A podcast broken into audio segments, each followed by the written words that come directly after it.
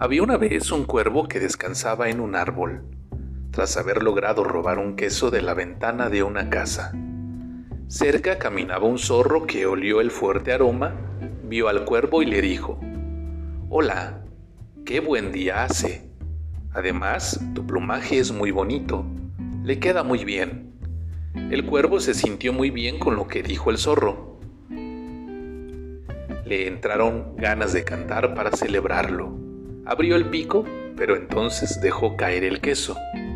El zorro, sonriendo, corrió hacia el queso y lo atrapó con la boca antes de caer al suelo. Moraleja. No siempre que alguien dice cosas bonitas o halagos sobre los demás o sobre ti, lo dice con total sinceridad. Buenas noches, Dana. Buenas noches, Iker. Buenas noches, Naye.